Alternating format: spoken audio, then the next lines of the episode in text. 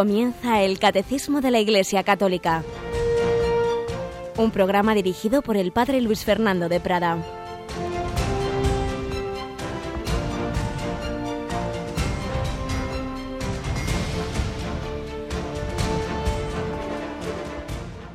Un cordial saludo, queridos amigos, querida familia de Radio María. Muy buenos días. Aquí estamos de nuevo con el Catecismo de la Iglesia Católica.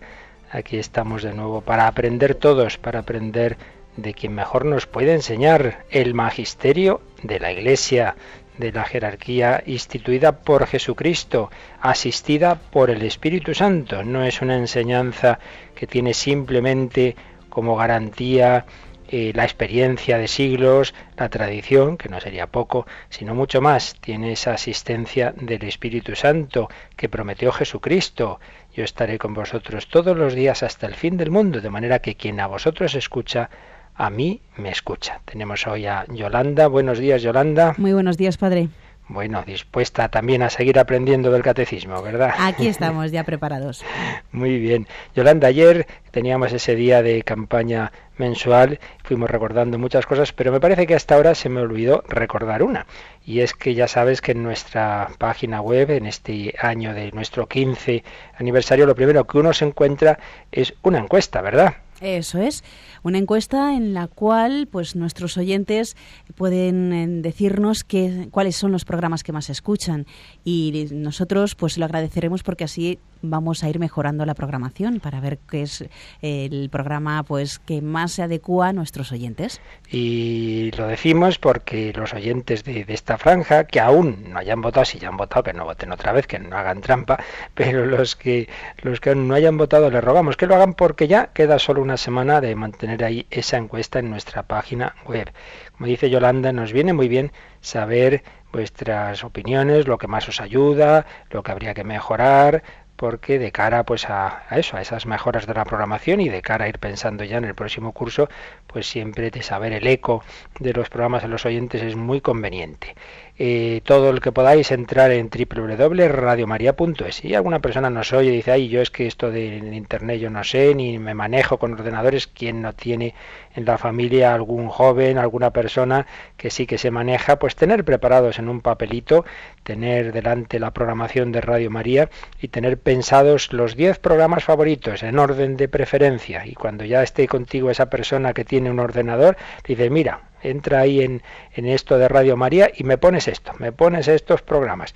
No es tan difícil. Ayudadnos para ayudaros, para mejorar, para que cada año nuestra programación os ayude también más a todos vosotros. Pues vamos nosotros adelante con nuestro primer comentario, con nuestra primera sección del Catecismo de la Iglesia Católica.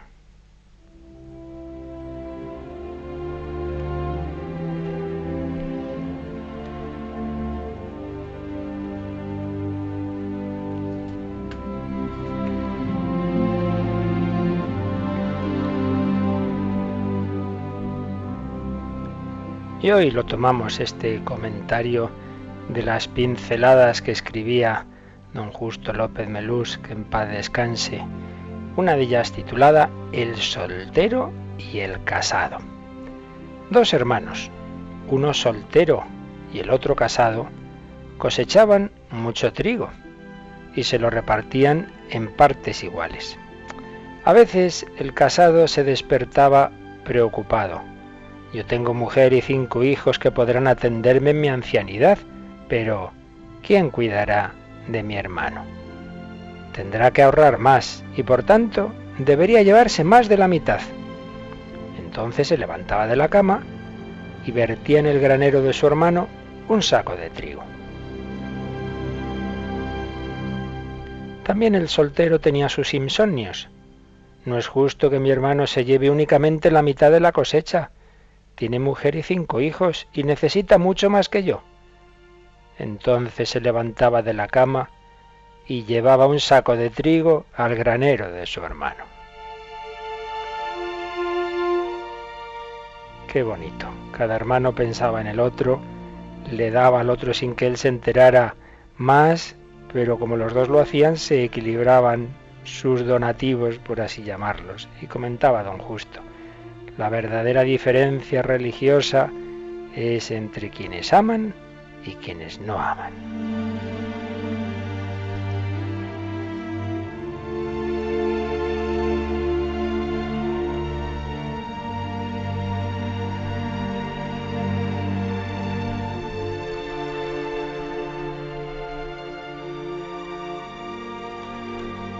Y hoy además vamos a leer un fragmento de una poesía que nos ha enviado un oyente, porque aquí en esta gran familia vamos compartiendo muchas cosas. Nos escribía María Matilde Camúñez y nos enviaba una, un poema que había escrito, fijaos, en 1854, perdón, lo había escrito su abuelo Servando Camúñez, que había nacido en 1854, médico y padre de nueve hijos, entre ellos dos religiosas misioneras. Un poema que se titulaba ¿Hay Dios? Así en interrogante, habla de un hombre que científico y que dice no creer. Y este poema se lo envió a, su obispo, a su obispo, em, el cual le, el obispo de Cádiz, eh, el cual se lo, se lo le, escribió dándole las gracias. Bueno, pues vamos a leer el final el final de este poema, cuando ese sabio que al principio pues despreciaba la fe, al final se nos dice de él lo siguiente. A poco el sabio aquel arrodillado, ya libre de su antigua petulancia, buscó en su corazón emocionado las dulces oraciones de la infancia.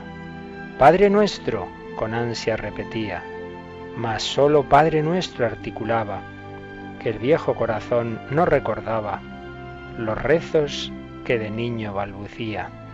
Padre nuestro, repite, mas en vano se esfuerza por hallar lo ya perdido. La fuente silenciosa del olvido no presta resonancia a lo lejano, mas luego para darle a su deseo la forma que no hallaba en su memoria, cual alma que consigue una victoria en pro del ideal clamó, sí, creo, y allá, en las azuladas soledades que rige un solo Dios grande y clemente, el sol, cual un rubí resplandeciente, llenó la infinitud de claridades.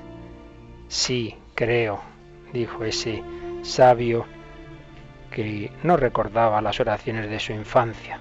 Recuerda la conversión de Manuel García Morente, cuando en aquel hotel de París, tras escuchar la infancia de Jesús de Berlioz, vuelve a recordar esa fe de su infancia, intenta rezar y no se acordaba, pero el Señor le iluminó. Sí, creo. Hemos recordado esa pincelada que nos habla de la caridad, este poema que nos habla de la fe, la fe, fundamento de la vida cristiana, la caridad, la coronación de la misma, la virtud reina.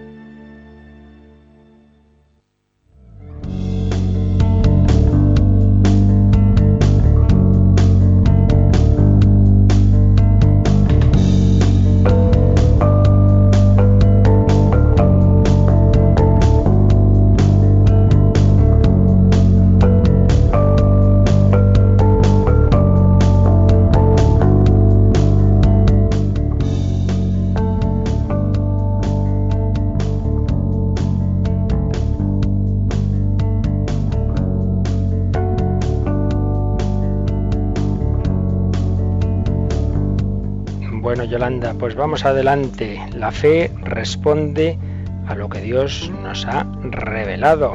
La fe es la respuesta del hombre a la palabra de Dios, a la revelación de Dios. Hemos estado hablando de esa revelación por donde Dios nos ha hablado, la plenitud de la revelación en Jesucristo, y estábamos ya en que esa revelación que hemos recibido, que recibieron concretamente y de una manera muy particular los apóstoles, puesto que convivieron con Jesús, palabra eterna de Dios hecha hombre, plenitud de la revelación, esa revelación tenían que transmitirla, es lo que hemos estado viendo estos días, cómo empezaron a transmitirla por su predicación, por la vida de la Iglesia y posteriormente cómo empezaron también a poner por escrito pues lo más importante de todo ello, dando lugar al Nuevo Testamento. Pero antes de seguir con la explicación que nos hace el catecismo, vamos a ver cómo solemos los números del Yucat, este catecismo de jóvenes que regaló el Papa Benedicto XVI a los jóvenes en la Jornada Mundial de la Juventud de Madrid. Vamos a ver cómo resume estos puntos, este punto de la transmisión de la fe y, de los cauces por donde se transmite esta fe. Así que vamos a leernos el número 11, que nos viene bien como síntesis de lo que hemos visto hasta ahora. En el número 11 se nos pregunta por qué transmitimos la fe. Transmitimos la fe porque Jesús nos encarga. Id pues y haced discípulos a todos los pueblos. Ningún cristiano auténtico deja la transmisión de la fe solo en manos de los especialistas, maestros, sacerdotes, misioneros. Uno es cristiano para los demás. Esto quiere decir que todo cristiano auténtico desea que Dios llegue también a los demás. Se dice, el Señor me necesita, Estoy bautizado, confirmado y soy responsable de que las personas de mi entorno tengan noticia de Dios y lleguen al conocimiento de la verdad. La Madre Teresa empleaba una buena comparación. A menudo puedes ver cables que cruzan las calles. Antes de que la corriente fluya por ellos, no hay luz. El cable somos tú y yo. La corriente es Dios. Tenemos el poder de dejar pasar la corriente a través de nosotros y de este modo generar la luz del mundo, Jesús, o de negarnos a ser utilizados y de este modo permitir que se extienda la oscuridad. Qué bello ejemplo de la Madre Teresa y qué llamada a todos esto que estamos viendo de la transmisión de la fe, como la fe se ha ido transmitiendo de generación en generación, como está la sucesión apostólica para garantizar que esa transmisión se hace correctamente. Todo esto es realmente la, la transmisión eh, fiable de, de la revelación en la Iglesia, pero además debe estar la transmisión particular que debemos hacer todos. Tienes que esforzarte también por ser eslabón de esa cadena, ¿de acuerdo? Tú no tienes esa tarea de magisterio de la Iglesia, no eres obispo, no eres el Papa, pero eso no quiere decir que no tengas también tu responsabilidad en tu ámbito, de esforzarte por transmitir la fe en tu familia, en tu entorno. Tenemos que ser esos cables que se dejen mover por la corriente, que es la gracia de Dios. Para ello hay que estar en contacto con Dios, hay que hacer oración, hay que meditar la palabra de Dios, hay que conocer la doctrina católica, para eso estamos leyendo el catecismo y bien conectados con Dios, movidos por su amor, iluminada nuestra mente con su doctrina, podremos ser ese cable de transmisión. Número 11, porque transmitimos la fe, pero número 12, ¿cómo sabemos qué es lo que pertenece a la verdadera fe? La verdadera fe la encontramos en la Sagrada Escritura y en la tradición viva de la Iglesia. El Nuevo Testamento ha surgido de la fe de la Iglesia.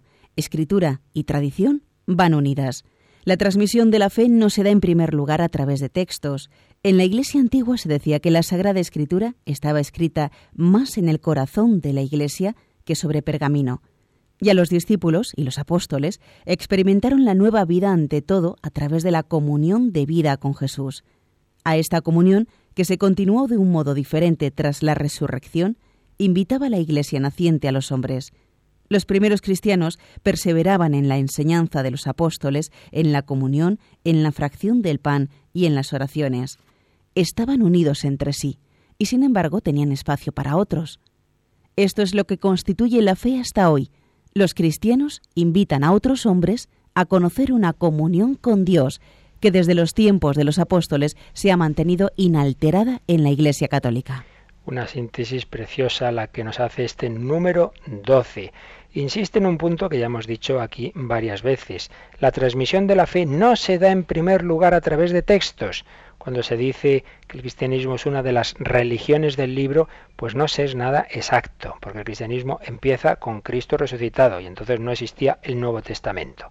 Empieza y se vive en la iglesia, en la comunión de la iglesia. Lo importante era esa experiencia de Cristo resucitado y esa enseñanza que venía por la predicación oral, por el testimonio que empezaron a dar los apóstoles. Y fue, lo hemos dicho muchas veces, poco a poco, como esa enseñanza oral se fue poniendo por escrito en, la, en el Nuevo Testamento. Existía ya el Antiguo, pero lo específico cristiano, como todos sabemos, es el Nuevo Testamento. Y lo principal era esa vida de la Iglesia. No, no es lo esencial la transmisión de los textos, sino la vida que se va transmitiendo, que se va realizando en las celebraciones, en la caridad, en la enseñanza, esas comunidades cristianas que se nos ha citado este versículo de los Hechos de los Apóstoles 2.42, que perseveraban en la enseñanza de los apóstoles. ¿Veis? La predicación oral, en la comunión, en esa unión que tenían en la comunidad, en la fracción del pan, la Eucaristía, y en las oraciones la vida cristiana, esa comunidad, esas primitivas comunidades cristianas de la Iglesia que guiadas por la enseñanza y el pastoreo de los apóstoles eh, celebraban la Eucaristía, el bautismo, los demás sacramentos y vivían la caridad. Ahí está en núcleo, en germen, lo esencial de la vida cristiana. El Yucat nos ha hecho un resumen de lo que estábamos viendo y seguimos ahora viendo con más detalle. Y es que esa revelación de Dios se nos transmite por esos dos cauces fundamentales, la tradición en cuanto tradición oral eh, no puesta por escrito y la escritura. Y precisamente vamos al apartado segundo de este artículo segundo Em, que estamos viendo, artículo segundo, es la transmisión de la revelación divina. Primer apartado, la tradición apostólica. Segundo apartado, la relación entre la tradición y la Sagrada Escritura. A ver, ¿qué relación hay entre esos dos caminos, esos dos cauces, esos dos cables, podría decirnos la Madre Teresa, que son la tradición y la Sagrada Escritura? Y para ello nos vamos al número 80 del Catecismo de la Iglesia Católica que está tomado como otros números de estos apartados de la Constitución Dei Verbum del Concilio Vaticano II. Número 80, Yolanda. La tradición y la Sagrada Escritura están íntimamente unidas y compenetradas, porque surgiendo ambas de la misma fuente, se funden en cierto modo y tienden a un mismo fin. Una y otra hacen presente y fecundo en la Iglesia el misterio de Cristo que ha prometido estar con los suyos para siempre hasta el fin del mundo. Como veis, son ideas que ya han ido saliendo en estos días pasados y también cuando hacíamos las catequesis de introducción al catecismo, pero que siempre nos viene bien insistir en ellas. La tradición y la escritura están íntimamente unidas y compenetradas. ¿Por qué? Primer lugar, porque surgen ambas de la misma fuente, claro, ambas nos transmiten a Cristo, nos hablan de la enseñanza de Cristo, de la vida de Cristo, de los hechos de Cristo, brotan de la misma fuente. Muchas veces usamos la expresión, y yo mismo alguna vez lo he dicho aquí, de dos fuentes de la revelación, la escritura y la tradición, pero eh, se dice, y creo que es más correcto en efecto, que reservemos la palabra fuente simplemente a Dios, a Cristo, esa es la fuente, y mejor usemos estas otras palabras de cauces de transmisión, de canales de transmisión, para eh, distinguir la escritura y la tradición más que llamarlas fuentes, porque fuente propiamente es solo Jesucristo. La fuente es Cristo y de Cristo provienen a través de esos cauces eh, la enseñanza y su, y su vida, eh, tal como la relatan los apóstoles, por esos, por esos caminos de la escritura y la tradición. Ambos surgen de la misma fuente. Se funden en cierto modo, ¿Por qué dice que se funden escritura y tradición? Bueno, pues porque ya hemos dicho que a fin de cuentas el Nuevo Testamento, la escritura, no viene a ser sino poner por escrito esas enseñanzas. Eran las catequesis que iban dando los apóstoles y sus colaboradores, se iban poniendo por escrito, se iban ordenando y el evangelista lo que hace, cada uno de los evangelistas, es ordenar materiales anteriores, ordenar materiales de predicación oral. Por tanto, es algo muy unido, muy unido. Se funden en cierto modo. Y además hay otro segundo momento, por así decir, de unión muy fuerte entre escritura y tradición. Y es que cuando ya va pasando el tiempo y hay muchos libros en la iglesia y se, y se duda y dice, oye, pero este es de fiar o no, esto es apócrifo, esto es auténtico, y es la propia tradición de la iglesia a la que acude la jerarquía, a la que acude el magisterio para decir, vamos a ver, nosotros qué libros hemos usado en las celebraciones litúrgicas, qué libros hemos usado, no, este sí, este sí, este no. Es la propia tradición de la Iglesia la que va a ayudar a discernir qué libros son auténticos y cuáles no. Es lo que se llama el canon, del que ya hablaremos. ¿Cuál es el canon de libros que vemos que en efecto son de apóstoles o de colaboradores suyos, por tanto son fiables y nuestra fe nos dice que hay una inspiración de los mismos. Por tanto, de nuevo ahí están unidas la escritura y la tradición y tienden a un mismo fin. Claro, el fin que dice el apóstol San Juan, el evangelista San Juan al terminar el Evangelio. Todo esto os lo hemos escrito, todo esto es para que creáis que Jesús es el Hijo de Dios y creyendo tengáis vida en él. Escritura y tradición unidas. Una y otra hacen presente y fecundo en la Iglesia el misterio de Cristo. Una y otra de quien hablan es de Jesucristo.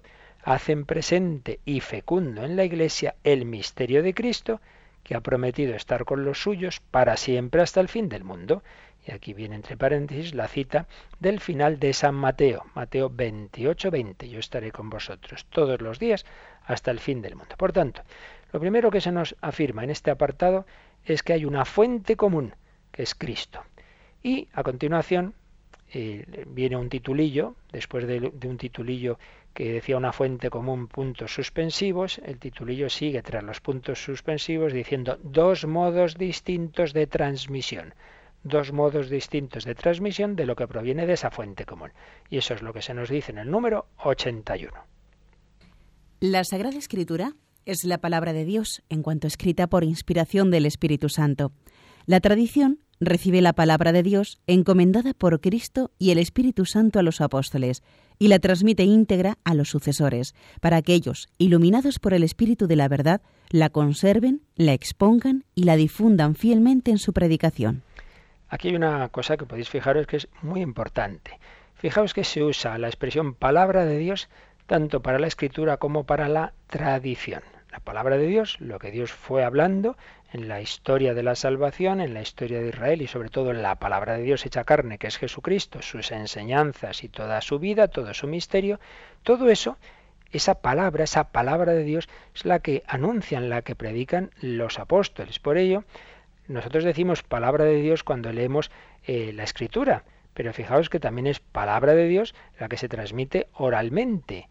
En ambos casos se usa la misma expresión. La tradición recibe la palabra de Dios y la transmite íntegra a los sucesores. ¿Y qué es la Sagrada Escritura? La palabra de Dios en cuanto escrita por inspiración del Espíritu Santo. Primero, cronológicamente, fue la palabra de Dios anunciada, predicada. La tradición recibe la palabra de Dios encomendada por Cristo y el Espíritu Santo. ¿Por qué se dice esto? Pues porque recordamos eh, que Jesús les dice a los apóstoles, no podéis ahora cargar con todo lo que yo os digo, pero vendrá el Espíritu Santo y os enseñará. Entonces podemos ver que hay enseñanzas eh, del Espíritu Santo después de la resurrección de Cristo que les van em, iluminando a los apóstoles de aspectos que Jesús no llegó a explicarles, o al menos no con profundidad, porque no estaban los apóstoles todavía preparados para ello. Poníamos el otro día el ejemplo de que aparece en los Hechos de los Apóstoles, de cuando el Señor ilumina a San Pedro de que hay que hacer con los gentiles, los no miembros del pueblo de Israel, que eh, se convierten a Cristo. ¿Qué hay que hacer? Pues eso se lo ilumina el Espíritu Santo. Por tanto, la tradición recibe la palabra de Dios, encomendada por Cristo y el Espíritu Santo a los apóstoles, y la transmite íntegra a los sucesores. Los apóstoles transmiten a sus sucesores, a sus a aquellos que van dejando en las distintas sedes en donde ejercen su pastoreo, a los que van imponiendo las manos, les van transmitiendo esa llama de la fe, es como las carreras de relevos, que se transmite esa antorcha, ese palo, ese relevo. La transmite íntegra a los sucesores, para que ellos, iluminados por el Espíritu de la verdad, la conserven, la expongan y la difundan fielmente en su predicación. Conservar es un depósito que hay que conservar, que no se puede dilapidar. Exponer el que recibe ese depósito no es para guardarlo, sino para exponerlo. Y siempre al exponer se expone en cada época, adaptando, digamos, iluminando las situaciones nuevas de cada época con esa doctrina que viene, que en sí misma no se puede cambiar, pero que hay que ir aplicando a cada circunstancia nueva. Y la difundan fielmente en su predicación. Este es el cauce de la tradición. ¿Y qué es la Sagrada Escritura? Esa misma palabra de Dios, pero en cuanto escrita y escrita por inspiración del Espíritu Santo. Evidentemente, eso no lo podemos comprobar a nivel humano, sino que es, la fe de la Iglesia, la propia, el propio Espíritu Santo da esa iluminación a los, a los apóstoles, a los obispos, a los sucesores de ellos, de, de creer que ahí no hay algo más que una mera obra humana, que ahí esa, esa, esa escritura ha sido inspirada, como ya veremos más adelante, por el Espíritu Santo. Esto es lo que nos dice el número 81. Y la conclusión de ello la saca el número 82. De ahí resulta que la Iglesia, a la cual está confiada la transmisión y la interpretación de la revelación, no saca exclusivamente de la Sagrada Escritura la certeza de todo lo revelado, y así las dos se han de recibir y venerar con el mismo espíritu de devoción. Esta conclusión es muy importante. Esto aparece también en el Vaticano II, Papa Pablo VI, cuando estaba hablando de este tema, eh, insistió en que había que poner una fórmula como, como podía ser esta, que recordara este punto fundamental de la doctrina católica, y es que la Iglesia, ¿de dónde saca sus certezas? Las certezas de lo que Dios ha revelado. Dice, no las saca exclusivamente de la Sagrada Escritura, cuando a veces eh, hay gente que pregunta, oiga, pero, pero yo no veo que esté escrito en la Biblia tal tema en ningún sitio, donde aparece claro la asunción de la No está en la Biblia, por tanto es un invento. Oiga, oiga, más despacio. Que la Iglesia no solo tiene ese camino para conocer lo que Jesucristo nos ha enseñado, la revelación de Dios, tiene también el camino de la tradición. La Iglesia no saca exclusivamente de la Sagrada Escritura la certeza de todo lo revelado. Y así las dos, los dos caminos, los dos cauces, se han de recibir y venerar con el mismo espíritu de devoción. Es verdad que la escritura tiene una ventaja clara, y es que ya ha quedado fijada ese texto eh, bajo la inspiración del Espíritu Santo, un digamos, es la, tradición del primer siglo, eh, eh, al estar tan claramente fijado, aunque a veces siempre hay sus pequeñas variantes, pero son muy pequeñitas, pues ahí hay más menos dudas, digamos, de tener claro qué es lo que realmente eh, viene, viene del Señor y que no. La escritura tiene esa ventaja. Pero, repetimos, no se puede interpretar nunca al margen de la tradición de la que ha nacido, en la que se ha escrito en la que se ha ido poniendo por escrito lo que ya antes se estaba anunciando, se estaba viviendo, se estaba predicando, se estaba celebrando. Quedémonos con esta frase muy importante. La Iglesia no saca exclusivamente de la Escritura la certeza de todo lo revelado. Aquí tenemos un punto claro de diferencia con nuestros hermanos protestantes. Lutero, de estos dos eh, cauces de transmisión de la revelación, escritura y tradición, va a rechazar la tradición, se va a quedar solo con la escritura, sola escritura, y va a pretender que el cristiano, en el siglo XVI en su caso, pues directamente con la escritura y con la iluminación del Espíritu Santo va a entender lo que Cristo nos ha revelado con todo respeto y en, nuestra actitud que la Iglesia Católica nos enseña de valorar todo lo bueno de todos nuestros hermanos separados, pero permítanos el señor Lutero hacerle ver que ahí le faltaba un poquito de sentido común y de humildad. Desde el siglo I hasta el XVI, toda esa tradición, toda esa cadena de transmisión, usted se la salta y de repente llega usted y es el que nos va a decir cómo podemos interpretar el mensaje de Cristo saltándonos a los santos padres, saltándonos a todos los obispos, algo falla ahí se quedó solo con la escritura y claro, ¿qué pasa al final? Que cada, si cada uno puede interpretarla como quiere, pues ha ocurrido lo que ha ocurrido.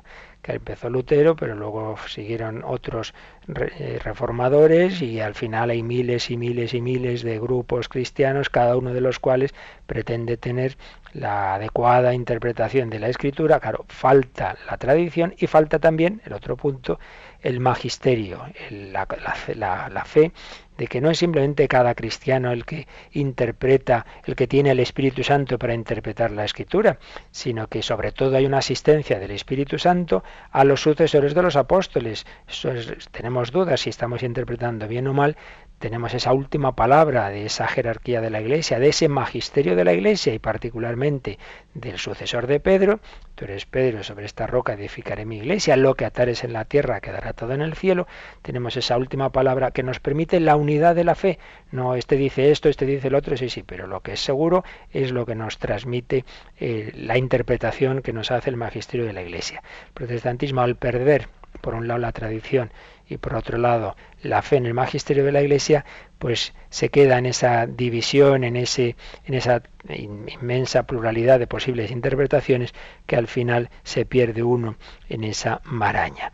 Pues demos gracias a Dios de que no solo nos ha revelado, nos ha hablado, sino que nos ha dado los cauces para tener las certezas de qué es lo que realmente nos ha querido enseñar. Vamos a dar gracias al Señor por todo ello gracias al Jesucristo, el verdadero mensajero, el que nos ha transmitido lo que el Padre nos quería decir a todos en un momento de oración y reflexión. Agradecemos al Señor ser esa palabra que quiere hablarnos a cada uno de nosotros, a nuestro corazón, pero dentro de esa comunidad, dentro de esa gran tradición, dentro de esa vida de la Iglesia.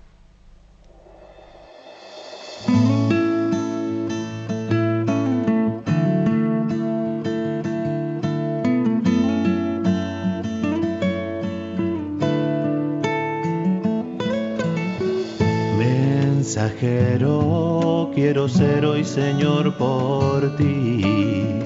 Y en tus manos instrumento para producir. Con mi aliento ofrecerte todo mi sufrir. Sufrimiento que encontrando un sentido en ti me invite a proclamar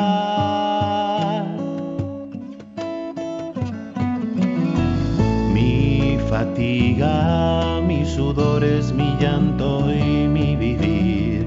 Quiero darte para que tú me hagas construir un mundo nuevo donde todos puedan gritar así que tú eres Dios, que eres tú Señor el que vive en mí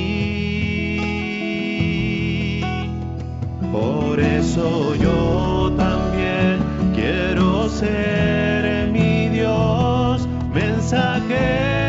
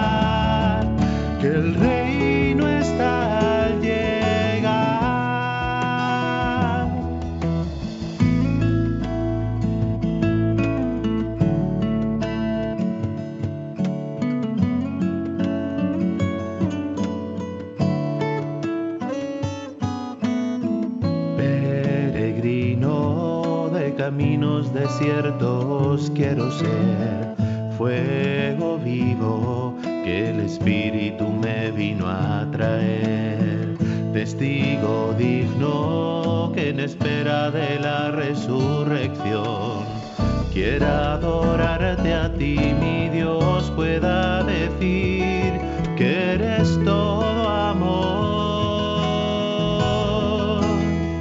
Por eso yo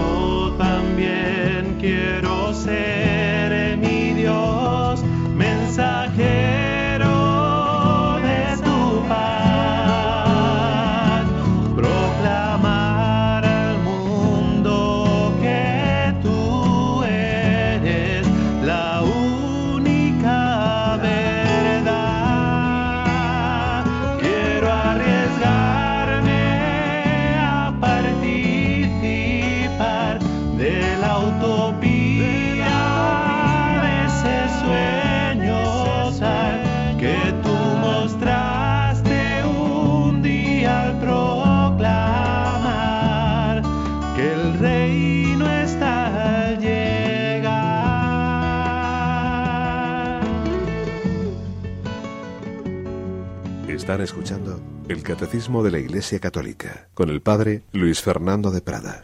Jesucristo envió a sus apóstoles al mundo entero a transmitirnos su palabra. Vamos a escuchar cómo aparece este envío de Jesús eh, al final de la película Jesús de Nazaret, esa película de Cefirelli que está bastante bien, como, claro, toda película de cine siempre se queda muy lejos, por supuesto, de la realidad de Cristo, pero nos viene bien y, os la sugiero para la catequesis, etcétera, puede eh, iluminar las diversas escenas, pues cuando vamos hablando de Cristo, pues vemos cómo aparece ese envío que Jesús hace a sus apóstoles al final de esta, de esta película.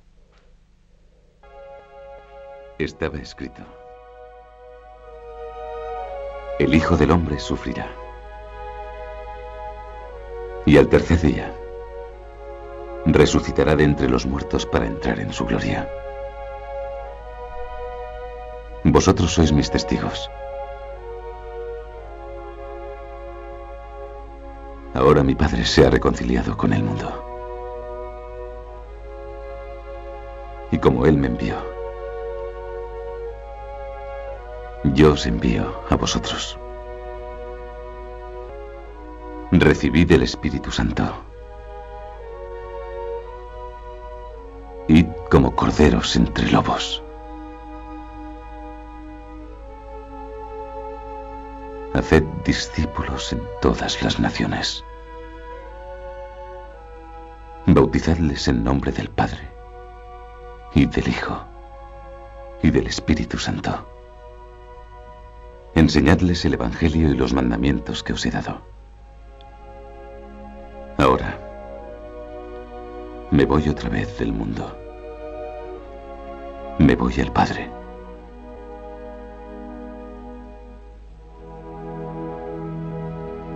Oh, señor, quédate aquí. La noche está cayendo. Y el día casi ha terminado.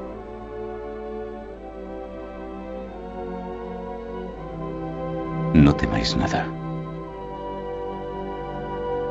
Yo estaré con vosotros hasta el fin de los tiempos.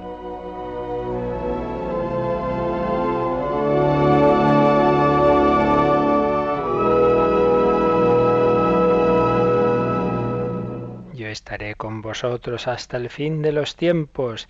Es Jesús quien nos habla en la iglesia quien nos enseña a través de la escritura y de la tradición. Hay un tema que discuten los teólogos católicos, de acuerdo, hay dos cauces de transmisión, la escritura y la tradición, pero se preguntan, ¿la tradición simplemente nos hace falta para interpretar bien la escritura o de hecho hay elementos de verdad eh, en la tradición que no están en la escritura? ¿Ha habido algún autor un teólogo llamado Heiselman particularmente, que decía que realmente todo está en la escritura, pero necesitamos la tradición para interpretarla bien. Otros, en cambio, dicen, hombre, no, hay algunos aspectos que no aparecen claramente en la escritura, pero sin duda son pocos, porque en la escritura, en el Nuevo Testamento, se plasmó pues lo más importante. Bien, es un tema dentro de la Iglesia Católica es que lícitamente uno puede opinar una cosa u otra, hasta qué punto hay más o menos cosas en la tradición que no están en la escritura, hasta qué punto está todo, pero necesitamos la tradición para interpretarla correctamente. Como digo, este es un punto que se puede opinar eh, lícitamente de la cualquiera de las formas. Y vamos a, a, terminar este apartado del catecismo leyendo Yolanda eh, la distinción que se hace entre la verdadera tradición apostólica y tradiciones particulares que pueden aparecer y aparecen en muchas iglesias locales, y esto nos lo dice el Catecismo en el número 83 en letra más pequeña. Recordamos que a veces hay ampliaciones, hay puntos que no son tan importantes, y esto se distingue en, en la tipografía poniéndolos en letra un poquito más pequeña. Número 83. La tradición de que hablamos aquí es la que viene de los apóstoles y transmite lo que éstos recibieron de las enseñanzas y del ejemplo de Jesús, y lo que aprendieron por el Espíritu Santo. En efecto, la primera generación de cristianos no tenía aún un Nuevo Testamento escrito, y el Nuevo Testamento mismo atestigua el proceso de la tradición viva. Es preciso distinguir de ella las tradiciones teológicas, disciplinares, litúrgicas o devocionales nacidas en el transcurso del tiempo en las iglesias locales. Estas constituyen formas particulares en las que la gran tradición recibe expresiones adaptadas a los diversos lugares y a las diversas épocas. Solo a la luz de la gran tradición, aquellas pueden ser mantenidas, modificadas o también abandonadas bajo la guía del magisterio de la Iglesia. Así pues, hay que distinguir, como nos dice este número, entre muchas tradiciones que hay, eh, muy buenas y, muy lícitas, pero no que no dejan de ser tradiciones particulares, cómo se vivía la liturgia en tal comunidad, cómo se explicaban las cosas en tal otra. Bien, hay que distinguir eso de lo que realmente es la gran tradición, que cuando algo se enseñaba de la misma forma en las Galias, en Asia Menor, en, en Jerusalén, en Roma, ah, eso ya se ve que proviene de la fuente común, que proviene de la generación apostólica. Hay que distinguir eso de lo que ya son luego las tradiciones particulares. Y la manera fundamental, como os digo, es esta, es la universalidad. Eh, la que realmente nos interesa, la gran tradición, la tradición con mayúscula, es la que, la que vemos que, que, estaba mantenida en los diversos lugares en que ya se extendió enseguida la Iglesia. Cuando algo solo es enseñado, solo es celebrado en un determinado sitio, bien, entonces lo entendemos como una tradición particular, pero no como algo vinculante para la Iglesia universal. De ahí la tarea de los teólogos de, de, hacer esa investigación y de ver hasta qué punto algo se enseñaba en todas partes. Por ejemplo, cuando el Papa Pío XII vio que, era el momento de hacer la definición del dogma de la Asunción, antes de ello, pues pidió hacer esa investigación y se preguntó a todos los obispos del mundo si realmente en sus sedes, en sus diócesis, se enseñaba desde siempre esa verdad de que la Virgen estaba asunta a los cielos en cuerpo y alma. Tuvo la respuesta de que sí, de que en todas las partes del mundo se enseñaba, entonces tuvo esa certeza de que eso en efecto venía de la gran tradición, venía de la revelación, mientras que si hay cosas que, repito, solo se han dicho, se han vivido, se han celebrado en un determinado sitio, entonces eso no es vinculante para todos. Distingamos la tradición apostólica, la tradición con mayúscula, de las pequeñas tradiciones particulares. Y ya para terminar este, este apartado y y al próximo, próximo día entramos en otro apartado, vamos a, a resumir, prácticamente a leer la síntesis de este tema que hace el padre Justo Collantes, también ya fallecido, un gran teólogo jesuita que dio clase en Granada, en la fe de la Iglesia Católica, este libro en el que él sintetizó los documentos del magisterio de la Iglesia, pero con unas introducciones muy buenas. Leemos eh, resumidos esta síntesis que él hace. La Iglesia primitiva vivió la realidad de la tradición antes de que se, antes de que se formulara la doctrina. Es decir, eh, esta reflexión que hacemos ahora nosotros de qué es la tradición, esto lo hacemos nosotros. Ellos lo vivían sin más. Los padres apostólicos, son esos primeros grandes autores de los primer siglo, conocen y citan la mayor parte de los escritos del Nuevo Testamento, pero también conocen otras tradiciones orales o escritas que contienen dichos o hechos de Cristo y de los apóstoles. Las enseñanzas de Cristo, la revelación, las enseñanzas de Cristo transmitidas por los apóstoles son la norma suprema de la fe de la Iglesia. Sin embargo, las formulaciones de esa fe aun las contenidas en los escritos apostólicos, no son la instancia última si se las aísla del contexto de la tradición viva de la Iglesia en el que han sido escritas, lo que hemos repetido muchas veces.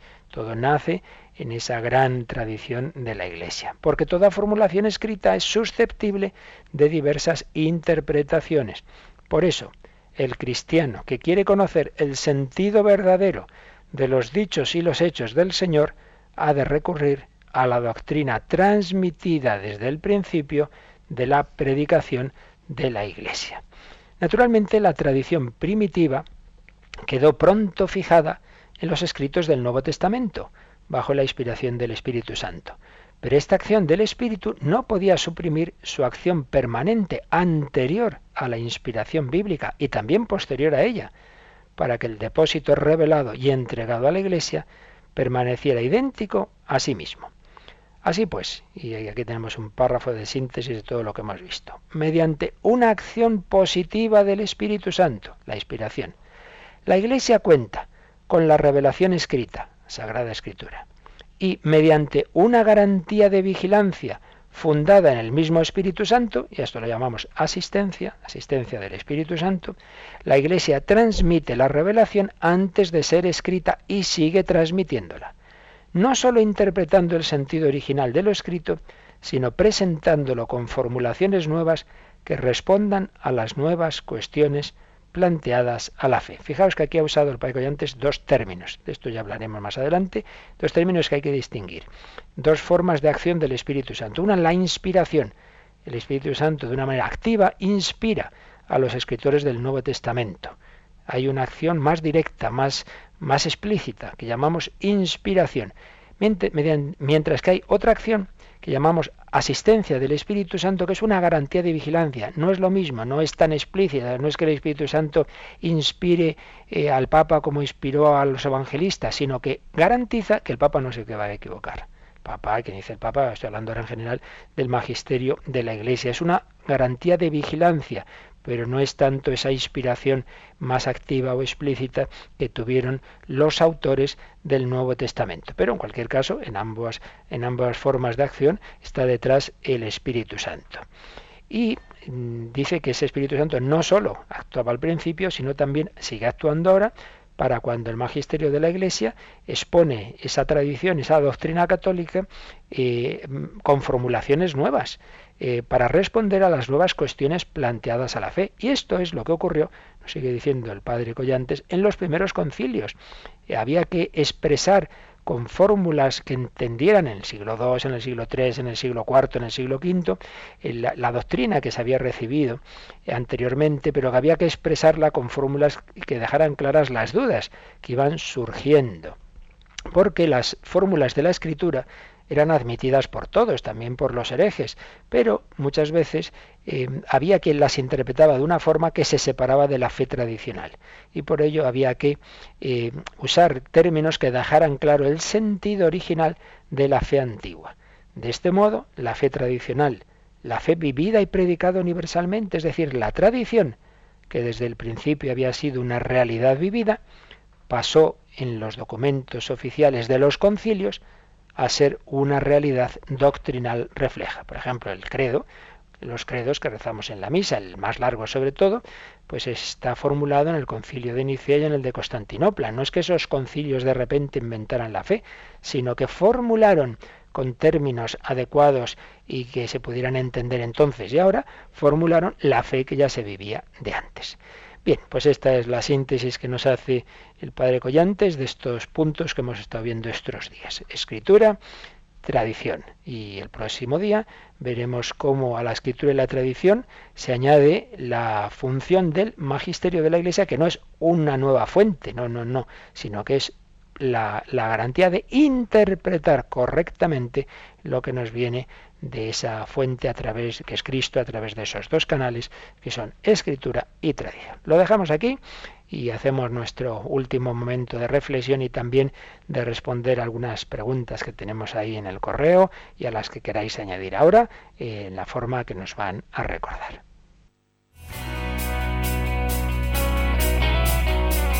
Participa en el programa con tus preguntas y dudas. Llama al 91 153 8550. También puedes hacerlo escribiendo al mail catecismo arroba radiomaria.es catecismo arroba radiomaria.es.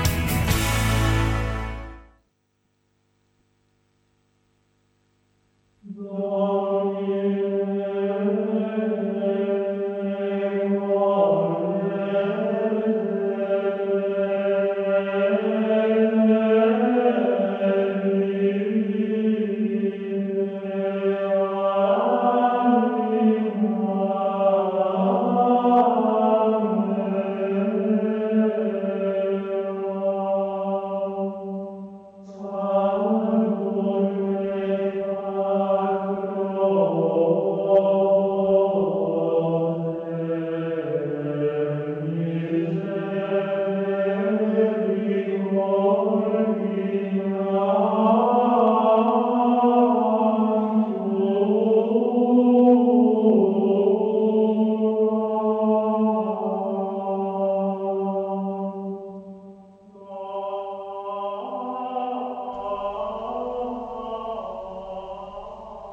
Aquí pendientes algunas consultas en el correo electrónico. Nos escribía Mariana Pineda. Dice, ¿por qué no reconocieron sus discípulos a Jesús cuando resucitó?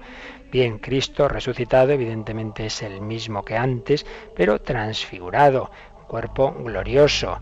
Y, y, además unido esto al desconcierto de los apóstoles que no creían en la resurrección y que el propio Señor pues pudo de alguna manera eh, disimularse, digamos, para, para que luego pues, pues fueran fuera más, más, más claro ese, ese acto de, fe, eh, no simplemente por la apariencia física. El caso es que, pues en un primer momento no le reconocen. Era tan, tan, había, había, tal salto entre ese Cristo glorioso transfigurado y el Jesús de la pasión que se puede entender sin mayor problema que al menos de primeras les costara reconocerle. Y nos escribe también Judith y nos dice lo siguiente.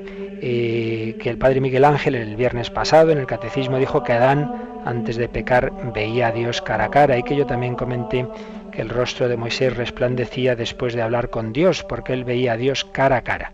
Pero se nos dice que Dios, a Dios nadie lo ha visto jamás, menos el Hijo Eterno. Entonces, ¿cómo explicar lo de que Adán y Moisés veían a Dios? Bueno, pues cuando se dice eso, en primer lugar, eh, el caso de, de Adán es distinto al de Moisés. Eh, lo que se quiere decir es que tenían eh, antes del pecado original una relación muy íntima con Dios. Pero ni él ni Moisés, cuando se dice veían a Dios cara a cara, lo que se quiere decir es que tienen una relación muy cercana, muy íntima, pero realmente no de visión. La visión es imposible en esta tierra. La visión la tiene el Hijo Eterno de, Dios, que ve a su Padre cara a cara, y es lo que se nos concederá por gracia misericordiosísima en la gloria del cielo pero en esta tierra es imposible realmente ver a Dios. Entonces, cuando se habla de que veían a Dios cara a cara, es un decir esa relación íntima, pues como la que tenía una, Santa Teresa o, bueno, cualquier santo, una relación muy, muy grande con Dios, pero no es la visión que está reservada para el cielo. Y también pregunta, cuando hablamos de que Jesús ha de venir a juzgar a vivos y muertos, qué pensar de los santos y de las personas ya muertas, que ya están en el cielo o en el infierno, serán juzgados de nuevo. Hay que distinguir lo que es el juicio a cada uno que realmente se hace en el momento de la muerte y que es que uno mismo con la luz de Dios se da cuenta en qué situación está, de lo que llamamos el juicio universal, que no es que cada uno vuelva a ser juzgado, sino que digamos se hace público a los ojos de todos la verdad, la verdad de cada vida, queda patente que ha sido de la, de la verdad de las personas, de las comunidades, de la historia. Digamos que es poner a la luz pública toda la verdad, pero no es que haya como un nuevo juicio de cada persona. Y ahora vamos al teléfono. Tenemos alguna llamada, ¿verdad? Así es, nos ha llamado Concha desde Palma de Mallorca y dice que si la fe dicen que es un regalo, no acaba de entender que si Dios es misericordioso, ¿por qué no se la da a todo el mundo? Bueno, esto siempre sale, ¿verdad? El tema de la relación entre la gracia de Dios y la libertad humana. En primer lugar, hay que pensar que la vida humana cada una tiene cada uno tiene un, un, periodo de vida que termina con la muerte y no sabemos el momento en el que a cada uno Dios le va a dar la, la, las determinadas gracias. ¿Por qué San Pablo se convierte con veintitantos años y no antes? Pues no lo sé. ¿Por qué André Frosar conoce al Señor una tarde de julio con veinte años y no antes o no después? Pues Dios sabe en sus caminos eh, a cada uno cuándo da la gracia. Pero nuestra certeza es que a todo el mundo Dios le da la gracia suficiente para antes de morir encontrarle, conocerle y salvarse. Esa es lo que nos enseña la doctrina de la Iglesia, que Dios quiere que todos los hombres se salven. ¿Por qué en los planes de Dios unos de una manera, otros de otra? Pues eso ya es mucho preguntar, eso hay que preguntarle al Padre Eterno, no a mí. Pero luego, la segunda parte es que mmm, hay veces que decimos, anda, Dios a este no le ha dado la fe, ¿tú qué sabes? Si no le ha dado gracias que ha rechazado. Porque luego yo veo muchas veces hablando con las personas que te cuentan, bueno, la verdad es que yo una vez tuve una experiencia de Dios, pero luego me olvidé, o yo de pequeño, pero luego tal, claro, muchas veces echamos la culpa a Dios de cosas que no las tiene, porque Dios ha iluminado, ha dado la gracia, muchos que hicieron la comunión y tal, y luego fueron dejando los sacramentos y perdieron la fe. Hombre, no es que Dios no se la haya dado, es que han rechazado ese don. Por tanto, respetemos el misterio de la acción de Dios en cada alma, solo al final, lo que decíamos antes, solo en el juicio conoceremos la verdad. ¿Alguna preguntita más?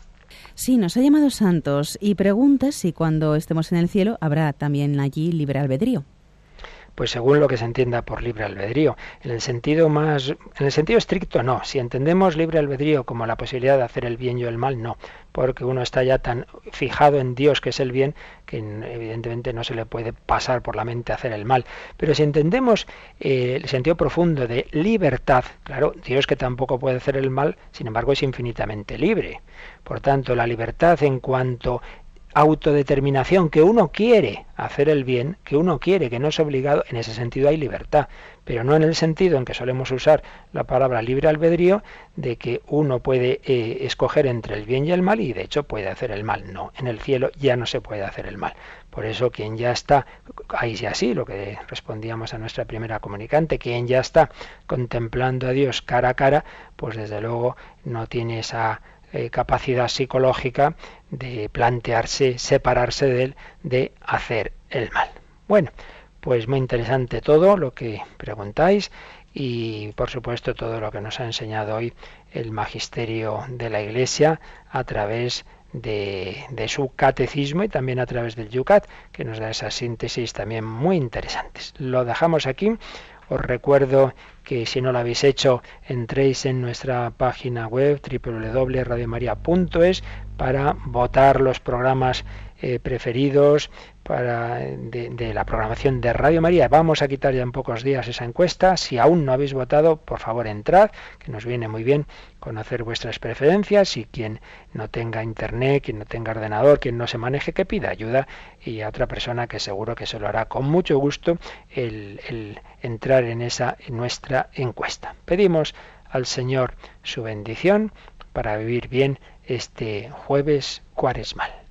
La bendición de Dios Todopoderoso, Padre, Hijo y Espíritu Santo, descienda sobre vosotros y os acompañe siempre, que quedéis con Jesús y María.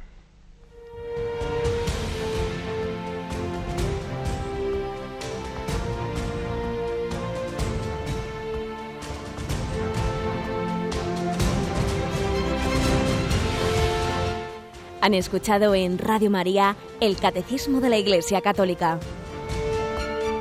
un programa dirigido por el Padre Luis Fernando de Prada.